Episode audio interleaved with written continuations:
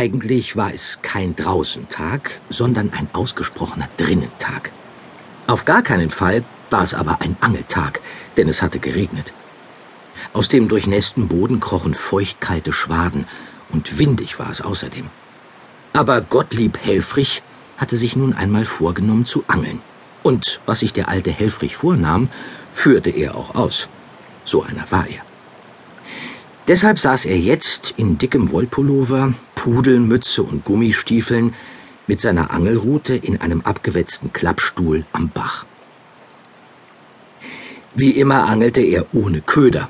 Einmal, weil ihm die Würmer leid taten und außerdem, weil er sich aus Bratfisch rein gar nichts machte. Dennoch hatte er schon die tollsten Sachen aus dem Wasser gezogen.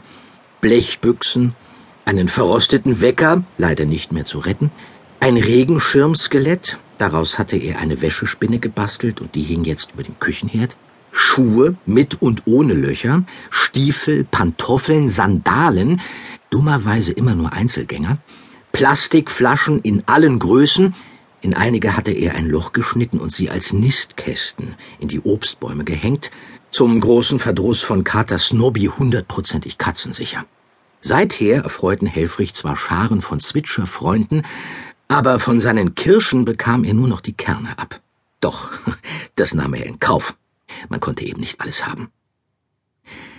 Einmal hatte er doch tatsächlich eine alte Schreibmaschine an der Angel. Die hatte noch gar nicht so lange im Wasser gelegen und war kaum verrostet.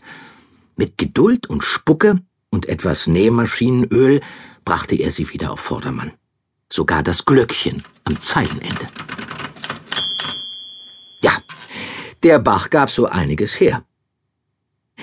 Gottlieb Helfrich betrachtete die 77,5 Meter Bach, die durch seinen Garten flossen, als Eigentum. Und deshalb nutzte er die Schätze, die er herauszog, ohne schlechtes Gewissen für seine eigenen Zwecke. So zum Beispiel die große Blechdose, in der er jetzt Kekse aufbewahrte. Meckerdose hatten seine Mitbewohner die Büchse getauft. Wasser, Rost und Helfrichs Schleifpapier hatten nämlich nur noch Reste der Aufschrift stehen lassen. Und zwar ein Meckertoffel aller. Grete Petete, Brumm Gnazig und Roberto Blech hatten herumgerätselt, was die Aufschrift wohl bedeuten sollte. Grete Petete hatte die hübsche Puppenstirn gekräuselt. Das könnte vielleicht heißen kein Gemecker. Aber dann kam sie nicht weiter und schwieg lieber. Sie sagte ungern etwas Falsches. Ein Meck Mecker, Toff Toffel, Allah, wiederholte Roberto Blech stockend. Aber dem altmodischen Spielzeugroboter fiel auch sonst nie viel ein. Vor allem, wenn er wie jetzt wieder aufgezogen werden musste. Brumm begutachtete die Schrift mit dem neuen blauen Glasauge, weil er damit schärfer sah als mit dem anderen. Ah ja. Hm, brummte er.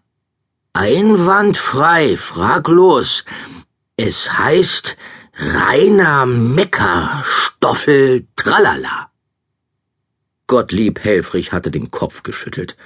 Kinder, es ist zwar nicht wichtig, aber vermutlich stand da mal Feinschmecker Kartoffelsalat. Manche Leute wissen eben alles besser, brummte Brummknarzig. Feinschmecker Kartoffelsalat wäre auch möglich, bemerkte Grete, die Brumms verletzten Blick aufgefangen hatte. Aber ich persönlich finde, reiner Meckerstoffel tralala hm, hört sich eine Spur richtiger an. Nur eine Spur. Sie warf dem alten Helfrich ein entschuldigendes Lächeln zu. Nicht böse sein, Opa Helfrich.